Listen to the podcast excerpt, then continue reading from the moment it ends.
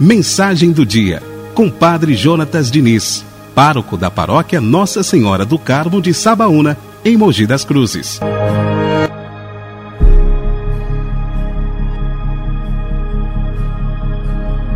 Primeiro de junho de 2020. Em nome do Pai, do Filho e do Espírito Santo. Amém. São Justino.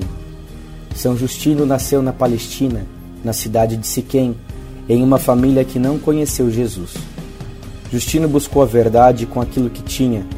Providencialmente, essa sede pela verdade pôs em sua vida um ancião que se aproximou dele para falar sobre a filosofia, apresentando-lhe algo a mais que faltava. Falou dos profetas, da fé, da verdade, do mistério de Deus e apresentou Jesus Cristo. Justino se tornou um grande filósofo cristão, sacerdote, um homem que buscou corresponder diariamente à sua fé. E depois dos padres apostólicos, ele foi intitulado como primeiro padre santo. A sagrada tradição foi muito testemunhada nos escritos deste santo. Por inveja e por não aceitar a verdade, um filósofo denunciou São Justino, que foi julgado injustamente, flagelado e por não renunciar a Jesus Cristo, foi decapitado no ano de 167.